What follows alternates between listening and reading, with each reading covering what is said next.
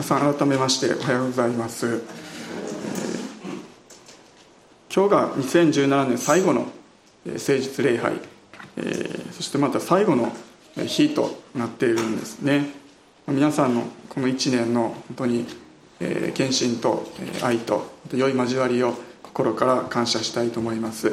ありがとうございました、えー、毎年カウントダウンの集会を夜には持っているんですけれどもなかなかみんな一緒に、えー、夜ですね夜なので出にくい方もおられると思いますので31日の日にこのようにして一緒に礼拝してそして1年を締めくくることができるっていうのは本当にいいなと思います、えー、今朝はまず御言葉を読みたいと思います。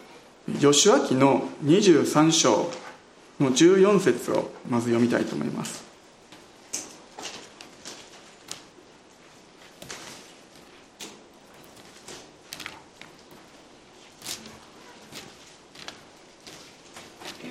吉脇の23章の14節です。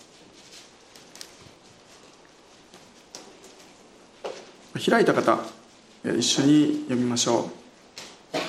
はい「見よ今日私は世のすべての人の行く道を行こうとしている。あなた方は心を尽くし精神を尽くして知らなければならない。あなた方の神主があなた方について約束した全ての良いことが一つもたがわなかったことそれは一つもたがわず皆あなた方のために実現した。ありがとうございます。皆さんこの1年を振り返って、どうだったかなと思います。今読みました一節はヨシュアですね。皆さんご存知だと思います。ヨシュアが、えーまあ、天に帰る直前に今までの自分の人生今までの歩みを振り返りながら語った言葉の一部なんです。彼はですねあなたが約束してくださった全ての良いことが一つもたがわなかったと。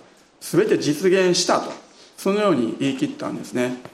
で私たちが私たちもこの1年を振り返った時にまた今までの歩みを振り返った時にあ神様が約束してくださった。全ての良いことが実現しました。感謝しますとですねそのように言うことができたら本当にそれは幸いだなと思います。でもですね正直、まあ、自分自身のこととかまた周りの家族のこととか教会の状況そして教会のメンバーの方々のことを思う時にもちろん神様良いことをたくさんしてくださった恵みをたくさん与えてくださったんだけれどもでもまだ、えーまあ、区切りがついていないというか継続中の課題とか問題がたくさんあるということも現実だと思うんですね。でも私たちは最終的に全てのことにおいてイエス様にあって勝利を取ることができると確信しています。先日ですねちょっとテレビがついてましてちょっと見るとある飛行機マニアの方がですね女性なんですけれどもテレビに映っていました。で彼女はもう飛行機が大好きでですね家にはいろんな航空会社のジャンボジェットのこう模型がですねもうずらっと並んでいたりとかどこで手に入れたのかわからないんですけど、えっと、飛行機の本物の座席のシートベルトが家にこうあったりとかですね、まあ、いろんなこうマニアックなグッズがあったんですね。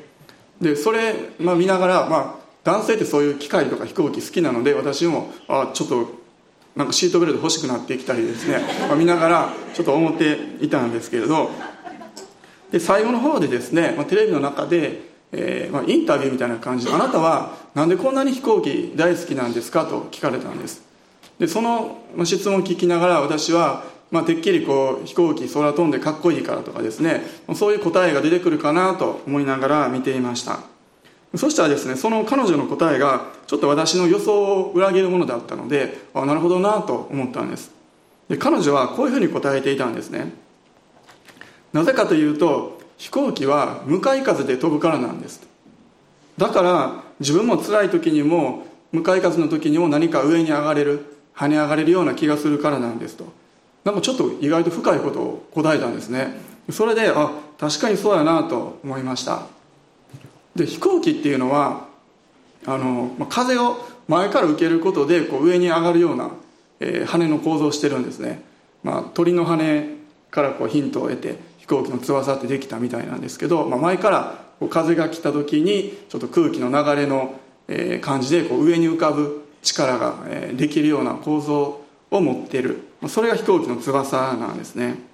ですので彼女も前からこう風が来る。逆風の時にこそ飛行機みたいにこう上へ登っていきたい。跳ね上がっていきたい。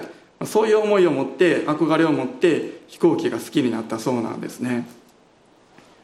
で逆風が吹いてきた時戦いがある時にある人は落ち込んでいきます。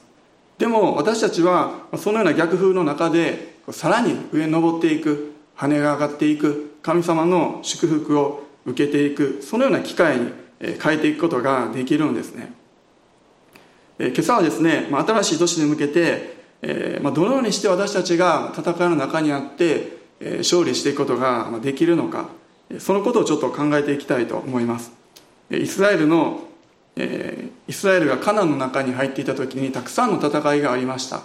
その中でも一番大きな戦いですね。象徴的とも言える戦いがあります。エリコの戦いですね。エリコの城壁を崩す戦いがありました。その箇所をですね今朝は一緒に読んでいきたいと思います。同じく吉明の5章をお開きください。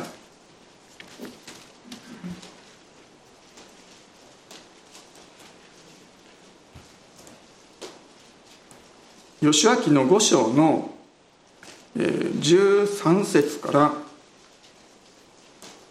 15節をまず読みたいと思います。吉明5章の13節から15節です。では一緒に読みましょう。はい。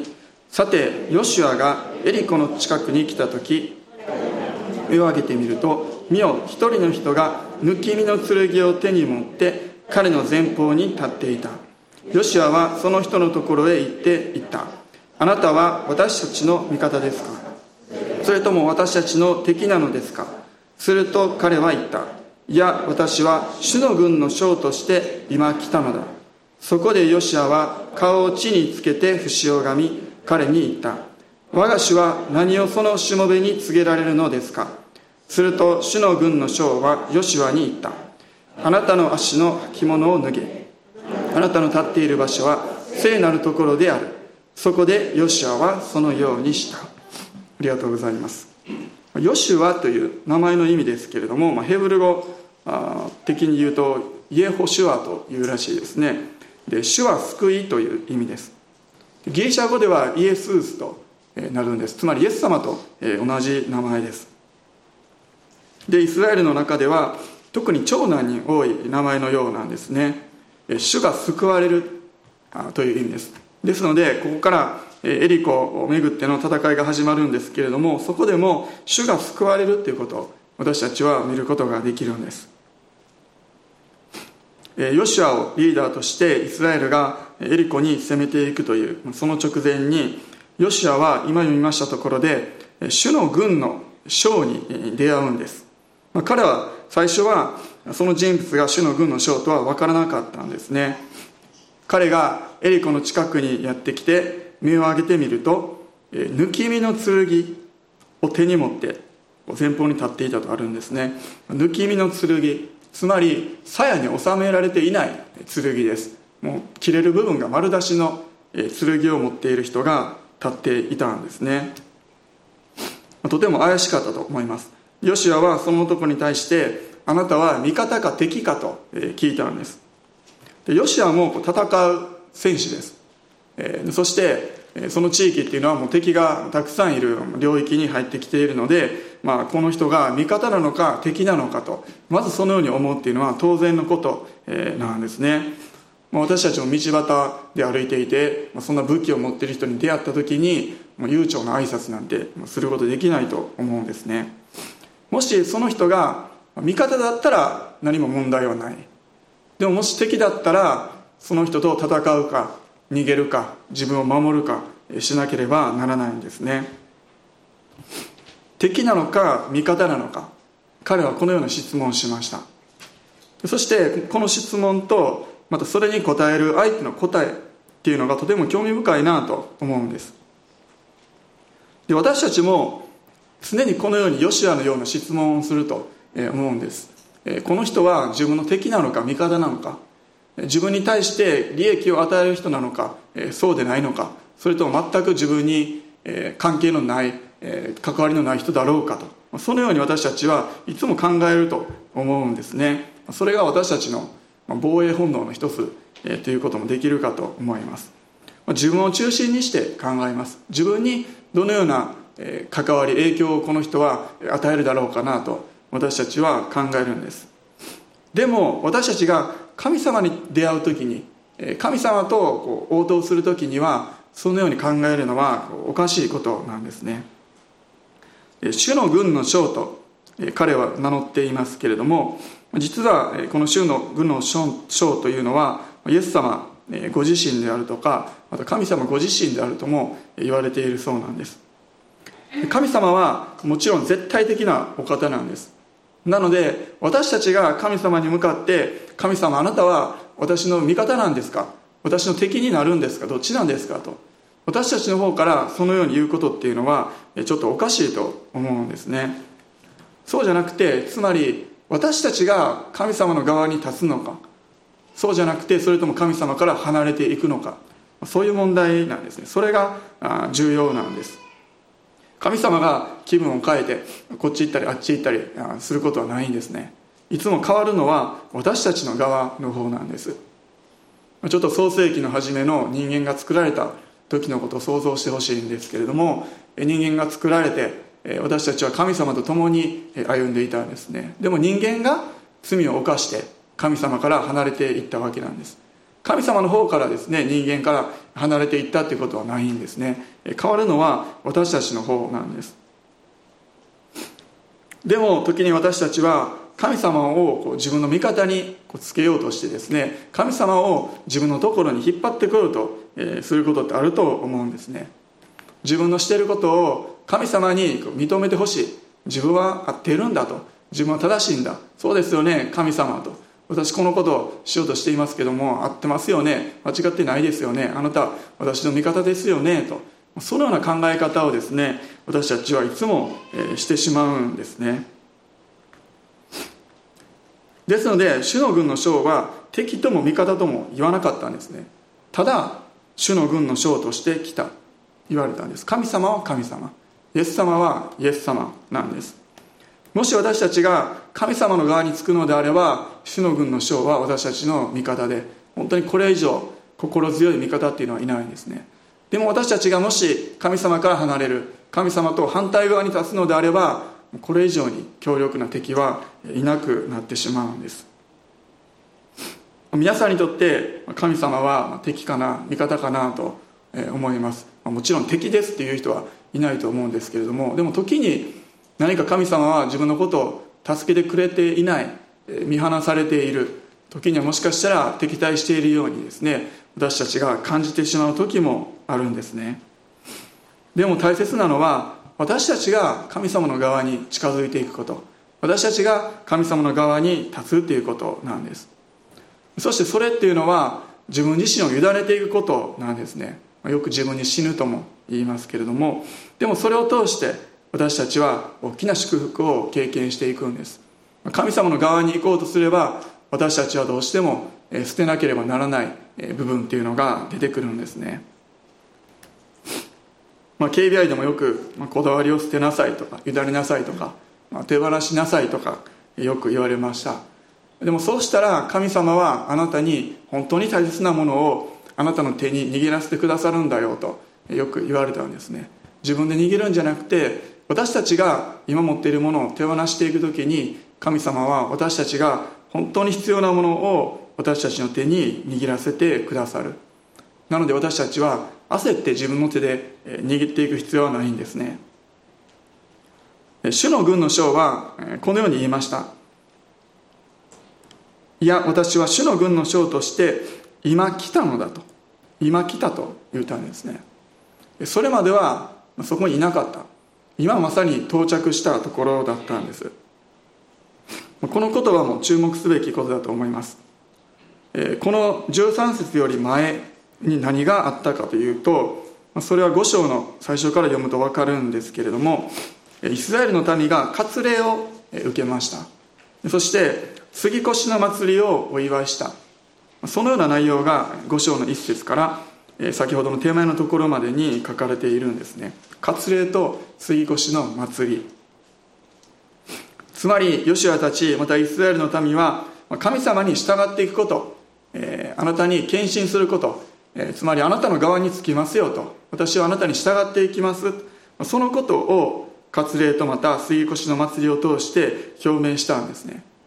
なので神様の方も分かったと。あなたはの献身が分かったと。だから私はあなたと一緒にいるよ。あなたの味方なんだと。私が共にいるんだよと。そのことをヨシュアに示して確認させるために主の軍の将がわざわざ現れて目に見える形で現れてくださったんですね。この時のヨシュアの気持ちを考えると本当に大変というか大きなプレッシャーの中にあったと思うんですね。今まではモーセがいたわけです。でも今は彼がリーダーとなって新しい土地に入っていってこれからたくさんの戦いが待っているんですね。もちろん彼は今までモーセと一緒にたくさんの奇跡も経験してきました。海が割れることもあったしマナーをもらったりとかですね。荒野の中でいろんな支え神様からの支えを経験していたんです。そしてまたモーセが死んでヨシアがリーダーになった時にヨルダン川を渡るという主が水をせき止めてくださった。そのような奇跡も体験して今ここに入ってきた。でもこれから彼らが目にしているのは実際的な戦いだったんです。まずエリコというあ本当にしっかりとした堅固な町がある大きな戦いを目にしていた。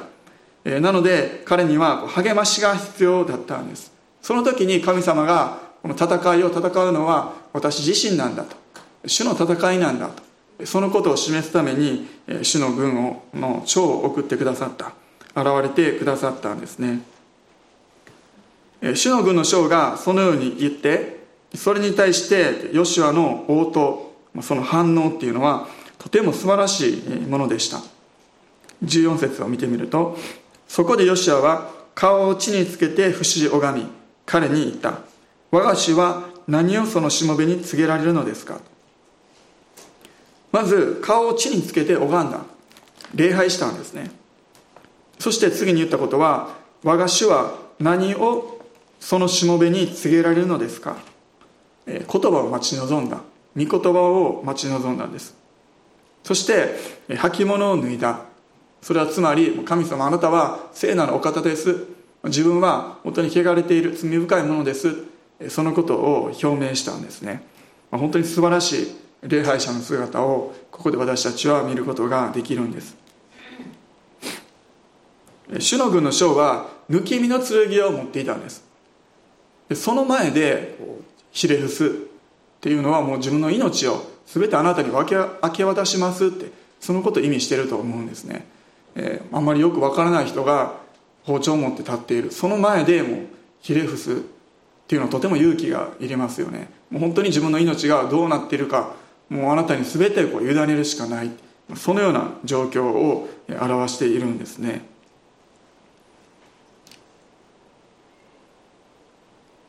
御言葉を待ち望む。そして主が聖なる方であると認める。そして礼拝する。これが一つの素晴らしい礼拝の見本の姿ということができると思います。礼拝っていうのは英語でワーシップと言いますけれども価値ですね。ワース価値って言いますけれども価値を高めるっていうことです。自分の自分ではなくて相手の人の価値を高めるっていうことです。つまり私たちが従順さを示すことによって神様あなたは素晴らしいお方です。あなたは本当に最高に価値のある方ですと。そのことを示していくことが礼拝なんですね。ヨシアは心からの礼拝というものを示した。自分の姿を持ってそれを表したんです。イスラエルの民が割礼を受けてまた杉越の祭りをお祝いした。そしてまたリーダーであるヨシアが代表として主を礼拝してまたその自分の体その身を全てあなたに捧げますと表明した。このことっていうのはイスラエルの民がこれから戦いに入っていくっていうその段階にあって必要であった過程だったんですね。ここを通る必要があったんです。私たちも戦いを前にしてそれに勝利をしていくために必要なことっていうのはまたヨシュアが約束あなたの約束全て実現しましたと言ったようにそのことを経験していくために必要なこと。それは彼らと一緒同じように主に従っていく。そのことを表明していく。また主を礼拝していく。明け渡していくっていうことなんです。もし例えばコップがあってそこに何か入っていたとしたらそこに新しいものを入れていくことはできないんですね。中を空っぽにしないと神様からの新しいものを注いでいくっていうことはできないんです。自分を空っぽにして捧げていく時に神様からの祝福っていうものが与えられていくんですね。アメリカの方でプリギンさんという人がいました。彼は神様に仕える働きをしながら大学にも通って哲学博士のですねその学位を取ろうと勉強していたそうなんです。でも彼は神様に仕えているその自分の何か霊的状態にちょっと満足がいかなかったんですね。もっと何か上があるはずなのにそれを自分は受け取ることができていないのではないかと。彼はそのように感じていました。まあ上かわきですね。彼は思ったんです。そしてある時彼は神様に祈ったんですね。神様時にあなたのことを私は信じることができなくなってしまいます。また打ち勝つことのできない罪もあります。そして私の働きには何か力がないように感じるんです。神様なんででしょうかと。彼はお祈りしたんです。するとですね彼は、えーえー、彼にですね神様は語ったんですね。えーまあ、2週間ぐらい彼は祈り続けたようなんです。でも何か与えてくださるということではなくて神様は彼にこのようなことを語ったんですね。あなたは本当に勝利の生活をしたいのですか？もしそうなのであれば2ヶ月後に迫っている博士号の試験それを放棄しなさい。なぜなら私はあなたに哲学博士という名前で使えてもらいたくないからですと。神様は彼にそのように語ったみたいなんですね。彼は板挟みになって悩んだんです。彼はずっと今まで30年以上ですね、まあ、博士号ですねそれを取るためにそのことを目標として今まで生きてきたんですね。なので彼にとって神様はとても残酷なひどいことを要求しているように彼は感じました。内側での戦いが始まったんですね。それが2ヶ月続きました。でも2ヶ月経った時に彼は一通の手紙を書いてそして次の月曜日の試験私は受けないことにしますとそのように大学に手紙を送ったんですね。その日の夜彼はもう疲れ切って次の日集会があって自分がメッセージする予定になっていたんだけれどももう何を語ったらいいのかわからない。そのような状態でした。で次の日になって彼は集会に来た人たちに向かってこのように言ったそうなんです。もう私にはもう今日は何を語っていいかわからないです。メッセージは何もないんです。でもただ一人の人がどのように主に従っていくのか私自身の身に起こったことを話したいと思います。そのようにして彼は語り始めたんですね。そしてその日たくさんの人がリバイバルされて彼自身も新しい力を受けて精霊様に満たされてそれ以降彼の働きが全く変わったそうです。そして彼は大きく用いられていったそうなんですね。もちろん哲学博士になることそのこと自体は全然悪いことじゃないんですね。ある人にとってはそれを、え、取ることがプラスになる。神様はそのことを望んでいるということもあります。でも彼にとってはそれは神様との間に何か邪魔になるものだったんですね。あることが私にとってはいいことだけれども皆さんにとっては何か邪魔になること。そういうことがあると思います。そういうことっていうのは一人一人にとって全く違ってくるんですね。皆さんにとってそれは、えー、何でしょうか？何かあるかもしれないです。私にもあるかもしれないあると思うんですね。私たちは神様に従う礼拝する捧げていくまずそれが必要なんですね。その後に私たちは戦いの場に出ていくことができます、えー、逆ではないんですね。私たちはよく神様が与えてくださって勝利を与えてくださったら喜んであなたを礼拝します。感謝します。捧げていきます。そのように思うと思います。そっちの方は比較的簡単かもしれないですね。でもそうじゃなくてまず神様を礼拝して、捧げてこれから主が与えてくださる勝利を本当に思って感謝してから私たちは戦いのところに出ていくんですね。まず礼拝が先なんです。そこから私たちは送り出されていきます。人間は6日目に創造されました。なので私たち人間にとっての次の日働き出す最初の1日目っていうのは神様にとっては7日目ですね。安息の日になるんです。そこから始まっていくんですね。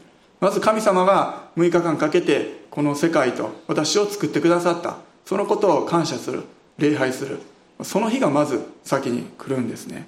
そこから私たちの働きというものは働始まっていくんです、明日から新しい年2017年2018年ですねが始まっていきます。そして3日目4日目になるとそれぞれが仕事の場にまた、学校が始まったりとかそしてまた家庭での働きっていうのはそれぞれずっと、続いているんですね。それぞれにとっての戦いの場でありまた祝福を受けることができる機会ともいうことができると思います、エリコの町城壁ですね。それが待っているように感じる方もおられると思うんですね。でもそこに出ていく前にまず神様が聖なる方である。そして主を礼拝していく。そこから私たちは始まっていきます。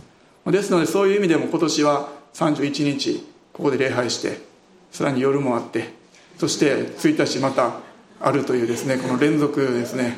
もうがっちりもう礼拝で固めてこの1年始めることができるっていうのは本当に感謝だなと、えー、思います。はい。まあ、31、1日と続いているので両方来れないですっていう方は少ないかもしれないですね。どっちかぐらいはあ出ることできるかなと思います。続けてエリコの記事を見ていきたいと思います。1節から7節を読んでいきましょう。6章の1節から7節です。はい。エリコはイスラエル人の前に城門を固く閉ざして誰一人出入りする者がなかった。主はヨシュアに仰せられた。見よ私はエリコとその王および勇士たちをあなたの手に渡した。あなた方戦士はすべて町の周りを回れ。町の周囲を一度回り6日そのようにせよ。7人の祭司たちが7つのお羊の角笛を持って箱の前を行き7日目には7度町を回り祭司たちは角笛を吹き鳴らさなければならない。祭司たちがお羊の角笛を長く吹き鳴らしあなた方がその角笛の音を聞いたなら民は皆大声で時の声を上げなければならない。町の城壁が崩れ落ちたなら民はおのおのまっすぐ登っていかなければならない。そこでヌンの子ヨシアは祭司たちを呼び寄せ彼らに言った。契約の箱を担ぎなさい。7人の祭司たちが7つのお羊の角笛を持って主の箱の前を行かなければならない。ついで彼は民に言った。進んでいきあの町の周りを回りなさい。武装した者たちは主の箱の前を進みなさい。ありがとうございます。6章に入って神様はどのようにしてエリコの町を攻略していったらいいのか、まあ、詳しい作戦ですね。それを教えてくださったんです。エリコの町というのは、まあ、考古学的に見て本当に世界で一番古い町の一つと言われているそうなんですね。6000 7000年8000年、えー、BC のですね、え、もしかしたら1万年ぐらい前からその場所に町があったと言われているような町だそうです。あと世界で一番、え、標高というのかな海抜かが低い、え、町としても知られているようなんですね。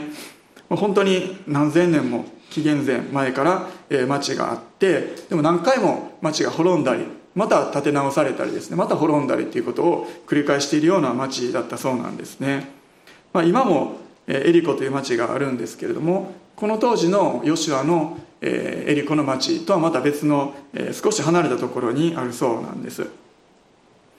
でこの当時のヨシュアの時代の城壁っていうのが、まあ、見つかっているのがそうだという方もいるようですしまたこれではないという説もあるようなのではっきりとは分からないそうなんですけれども、まあ、一説によると高さが7.5メートルもしくは10メートルとか厚さが6メートルぐらいあったとかですねそのように言われているようです、まあ、とにかくとてもしっかりした城壁があった堅固な町だったんです。えこの町というのはえ軍事力と強さの象徴で難攻不落と思われていたんですね。6章の2節にあなた方戦士はあえ主はヨシアに仰せられた。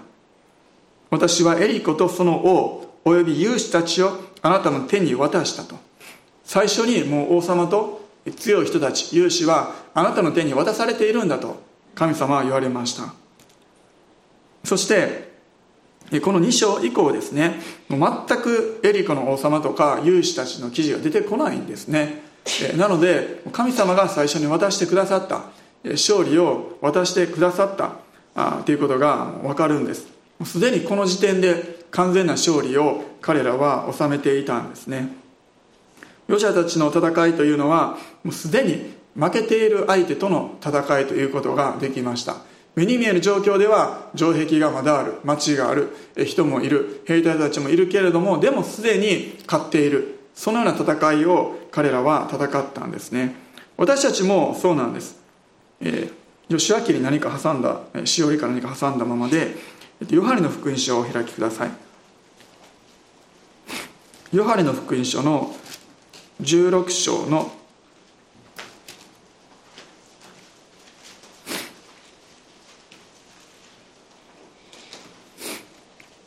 16章の33節を読みましょう。ヨハネの福音書16章の33節です。はい。私がこれらのことをあなた方に話したのはあなた方が私にあって平安を持つためです。あなた方は世にあっては困難があります。しかし勇敢でありなさい。私はすでに世に勝ったのです。え私はすでに世に勝ったのですと。イエス様はすでに勝利を収めてくださっているんですね。でもそれなのに私たちは時にそれを信じることができなくなる時があります、まあ、なぜかというと自分の弱さ自分は弱い。そこに目が留まる。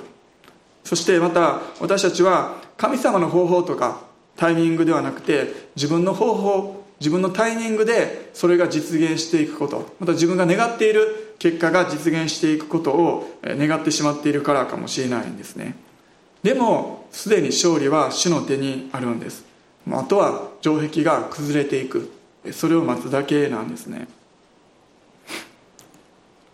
神様がヨシュアに伝えた。エリコの攻略法っていうのはとても不思議な奇妙な変わった方法でした。町の周りを1日に1回だけ回る。そして話をしてはいけない。話をしてはいけない。私あんまり話さない方なのでそんなに苦ではないですけども話すのが大好きな人にとってはかなり大変だと思うんですね、まあ、兵隊さんの中でも無口な人もいればおしゃべりな人もいたと思います。そしてそれを6日間も続ける、まあ、エリコの人からすると、まあ、気持ち悪かったかもしれないですね。それか何してるんだろうと思ったかもしれないです、えー、教会の周りをぐるぐるぐるぐる毎日来て一周だけ回って帰る人がいたら気持ち悪いですね。何か変な魔術とか呪いとか儀式してるのかなと思ったかもしれないですね。で神様は何でこんな変わった方法で、えー、しかもその詳しくですねその戦い方を教えたのか。一つの理由はこの戦いの勝利が神様によるものであるということをはっきりと示すためでした。この方法だったら城壁が崩れて勝利を得ることができた時にこれはもう完全に主によるものなんだと知って神様に全ての栄光を返すことができたんですね。何か普通の方法だったとだとすれば自分の力だと勘違いしてしまうかもしれない。もしかしたらたまたまそれが起こったと思うかもしれないですね。どのように崩れたのかわからないです。何か地震が起こったのかもしれないですけれどもいきなり地震が起こっただけだったらたまたまこのタイミングで起こっただけだろうと思ってしまうかもしれないですね。でもこれらのことがあった後にそのタイミングで崩れたのであったとしたらこれは神様だと確信を持つことができたんですね。もう一つはイスラエルの民の信仰と彼らが神様に完全に従うかどうか。そのテストだったんです。行進してる間にもしかしたら城壁の上から弓矢で狙い撃ちされるかもしれないですよね。奇襲されるかもしれないです。そんな恐れもあったかもしれないです。また1日に1周だけっていうのはちょっと忍耐が試されることでもあります。特に最初の日はいいけれども3日たち4日たち5日たち6日たつ。でも何も変化がないんですね。これほんまにやる意味あんのかなと思えてくるはずなんです。城壁の上からは敵の兵隊が、えー、バカにしながらヤジを飛ばしてきたかもしれないですね。お前ら何してんやろそんなことして崩れるなどうにかできると思ってんのかと、えー、そのように言われたかもしれないです、まあ、1日回って日々がちょっと入って2日目回ってちょっと大きくなってで、まあ、そんな感じで崩れていったら、えー、分かりやすいですね。でもそうは多分ならなかったと思うんです、えー、声を聞かせてはいけない。口を閉じるっていうことは従順がいります。口っていうのは私たちの信仰と直結しているんですね。御言葉をもし私たちが宣言することができれば神様は働くことができますし何かネガティブなことを言ったらその悪い影響も私たちにかかってしまう。口を委ねていくっていうことは神様への従順の印だったんです。私たちも神様に従う時は恐れもありながら不安もある。でも神様にブツブツブツブツ文句言いながらぐるぐる回っていくんじゃなくて本当にですね神様に委ねますと、黙ってですね不平不安を言わずに神様に従っていきたい、そのように思います。先ほど見ました神様からの指示にはたくさんの数字の7が出てきていました。7日目に7度回る。7人の祭司。そして7つの角笛。7の意味というのは聖書では7っていうのは完全を表すんですね。完全ということです。7人の祭司たちが7つの角笛を持って戦士たちと共に7日目に7回城壁の周りを回った時その時に完全に主の時が満ちたんです。主のタイミングが、えやってきたんですね。私たちも神様の時神様のタイミングっていうのを待つ必要があります。神様が7日と言ったら5日では不十分なんですね。もちろん3日では足りません。6日でも足りないんですね。7日目5週回って6週回った。そこでもまだ足りないんですね。何の日々も城壁に変化なかったかもしれないです。もしその時点で彼らが辞めてしまっていたらイスラエルの民は敗北していたんです。7日目に7度回ってそして民が時の声を上げた。その時に城壁が崩れたんです。皆さんも私も今どの段階にいるかなと思います。もしかしたらすでに勝利を得たと。このことに関しては勝利を得たと受け取っている方もおられると思います。もしかしたら私たちは分からないですけれどもまだ実は2日目3日目ぐらいのあたりかもしれないですね。私はもう十分に待ちました神様と自分では言っているけどもでも神様から見るとまだまだその時は来てないよと。そう神様は言っておられるかもしれないんです。2日目かもしれない。7日目が始まったかもしれない。でも私たちは神様の時がそのタイミングが来るまで忍耐して待つ必要があるんですね。私たちはどのようにして待っていくことができるんでしょうか。二通りの待ち方があると思います。一つは神様なんでこんな状態がずっと続くんですかとこうイライラしながら待っていくこと、えー、文句を言いながらですね早くしてくださいよと。まだなんですかと。そのようにですねえ感じながら待つ方法があります。そうするとこの7日間というのは長く感じるんですね。そしてもしかすると途中で挫折してしまうかもしれないんです。でもそうじゃなくて神様がこれからなさることもう勝利を取ってくださると私たちはすでに知っているのであそのことを期待しながらワクワクしながら待っていく。そういうこともできるんですね。勝利を楽しみにしながらその時間を過ごしていく。もしそれができるのであれば私たちの毎日っていうのは本当に感謝でいっぱいの毎日になることができると思います。この前ですね、え、ある、えー、スポーツの夜に予定があってですね私いろんなスポーツテレビで見るの好きなんですけど夜遅いからどうしようかな見る見るのしんどいなと思ってたですね。妻に録画して次の日見たらええやんと言われたんですね。まあ全然分かってないですよね。スポーツ録画して見る意味がどこにあるのかと私はまあ思うんですけども。でも何年か前にラグビーの試合があって、えー、南アフリカっていうすごいラグビーの強いチームがあるんですけども、まあ、そこに勝つことができたその試合があったんですね。で私その日はすごく疲れてて見ることができずに、まあ、寝てしまったんですけれどもその試合に関しては次の日に YouTube で見たんですね。もうそれは普通はもう勝つって分かってる試合なんてわざわざこうもうこう見ようとは思わないんだけれどもでももう大勝利がもう分かっている約束されている、えー、状態だったのでなのでその時は本当にワクワクしながらどのようにして勝つんだろうとドキドキしながらその勝つって分かっている試合を本当に楽しみにしながら楽しんで見ることができました。私たちもイエス様がすでに勝利を取ってくださっていると。結果が分かっている。そのことを本当に楽しみにしながら過ごしていくことができたら感謝だなと思うんですね。神様これがいつまで続くんですかと。そのような状態で待つのではなくて本当にワクワクしながら主がなさってくださることを待ち望んでいきたいと思います。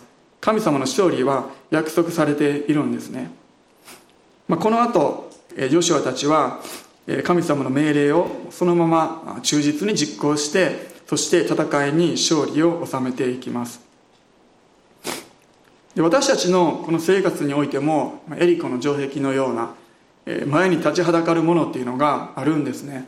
それは普通の常識では打ち崩すことのできないような壁です。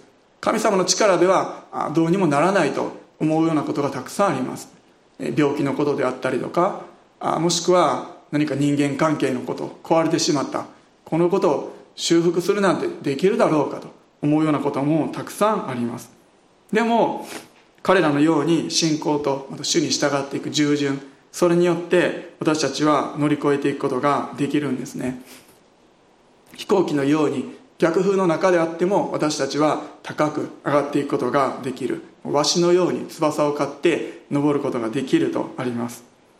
最後にヘブル人の手紙を一節読みたいと思います。ヘブル書の11章の30節です。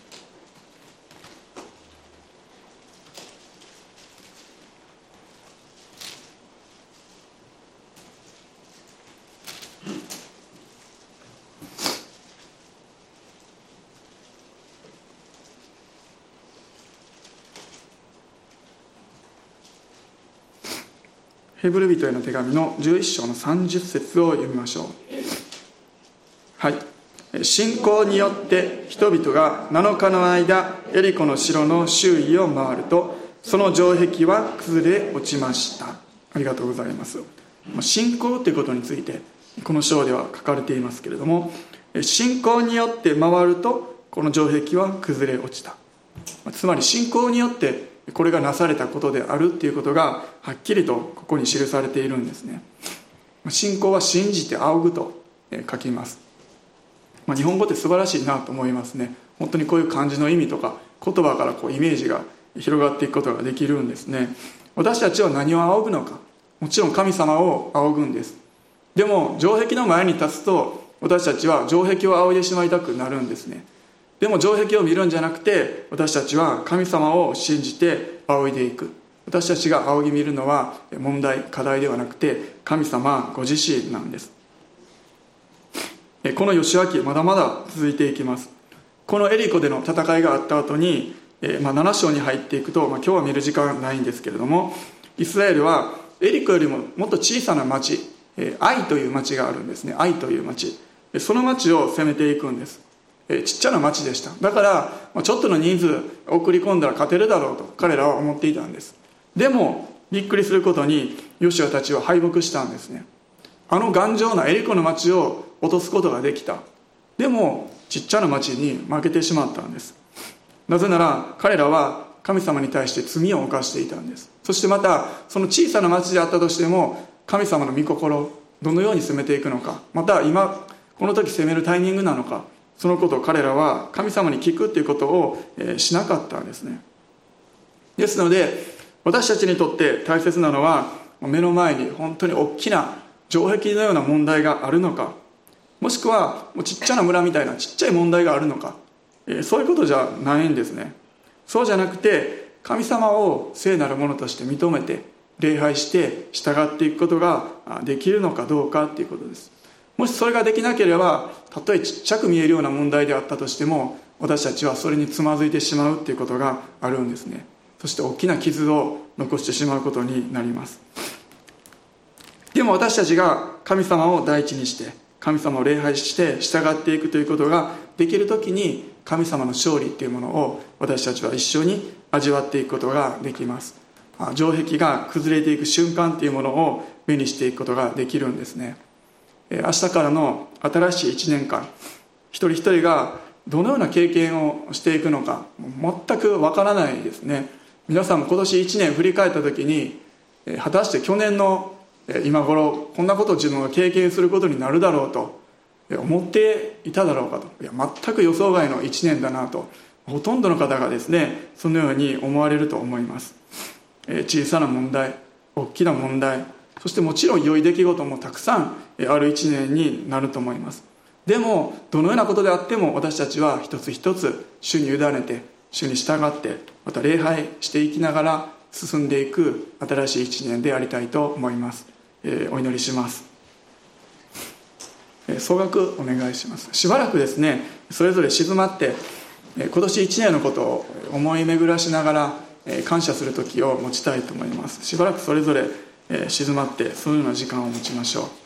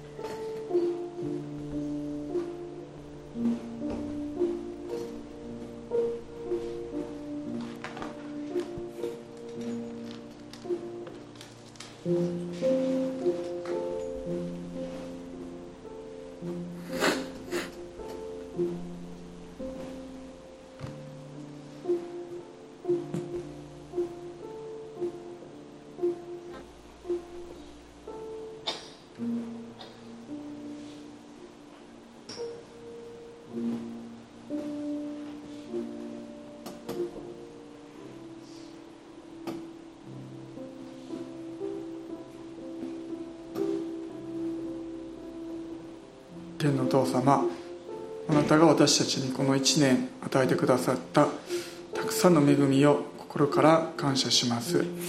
いろんなことがありましたけれども今それらのこと全てをもう一度あなたのもとにお返しします。ハレルヤ主よ。全てがあなたの見ての上にあってあなたが導いておられることあなたがそれらを包んでおられることを心からありがとうございます。全てあなたにお返ししあなたにお委ねします。そしてもう一度また明日からの新しい一年を歩んでいきます。主が多くの良いことを新しい一年も用意しておられることを感謝します。そのことを今前もって受け取って感謝したいと思います。私たちの思いを超えて想像を超えてあなたが働いてくださることをありがとうございます。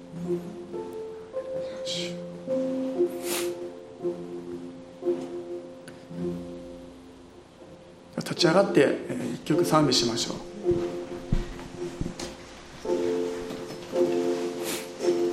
主は導き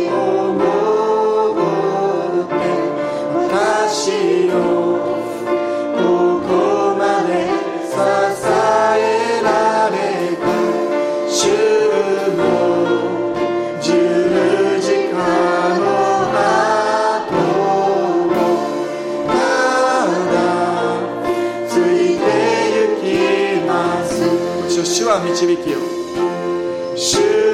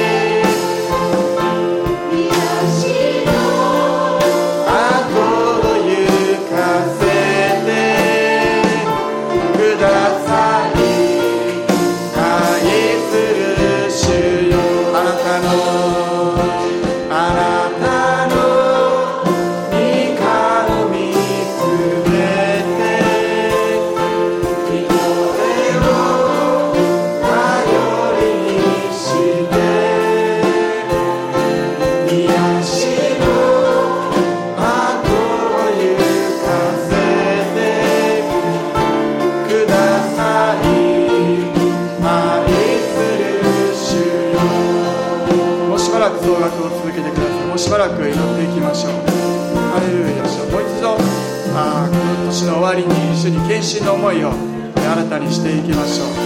ハレルヤ主何か私たちのうちにあなたにもう一度あ取り扱っていただくそのようなことはないでしょうか。そのことをもう一度あなたにお委ねいたします。ハレルヤ主主が全て握っておられることを心からありがとうございます。私たちのあの問題あこの問題このことあのことあの人のことこの人のこと全てのことをあなたがご存知であることをありがとうございます。ルヤ主よもう一度主にお返しします。ハレルヤ。主よ私たちが自分の手で何か作り上げていくのではなくて主がもっと素晴らしいものを用意してくださることを感謝します。ハレルヤ主よ。ハレルヤ主よ。ハレルヤ主よ。ハレルヤ主よ。イエス様ありがとうございますハレルヤ主よ。ハレルヤ主よ。ハレルヤ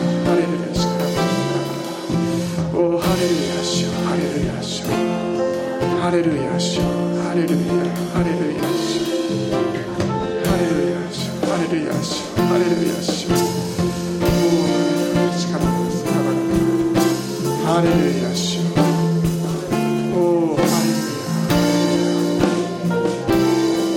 ハレルヤハレルヤ主ハレルヤハレルヤ主もう一度すべての方をあなたにお委ねいたします？ハレルヤハレルヤ何か不平を言ったりあ文句を言ってしまっていた。自分のことを悔い改めます。本当にこの口があなたにあって性別されて賛美で満たされていきますように。またあなたへの感謝で満たされていきますように。あなたへの喜びの歌声で満たしてください。ハレルヤしよハレルヤしよ本当に新しい年は今年以上にあなたにたくさんの賛美を捧げて感謝していく時となります。ハレルヤし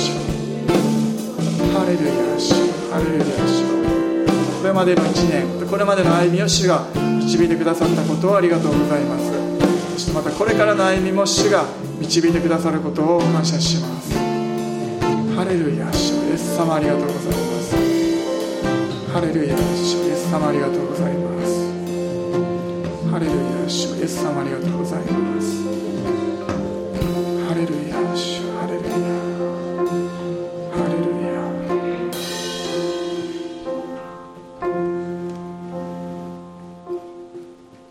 私たちの主イエス・キリストの恵み父なる神の愛精霊の親しき交わりが今よりの地常しえまでもまた明日から始まる新しい一年の上に特別に豊かにありますように。アメン。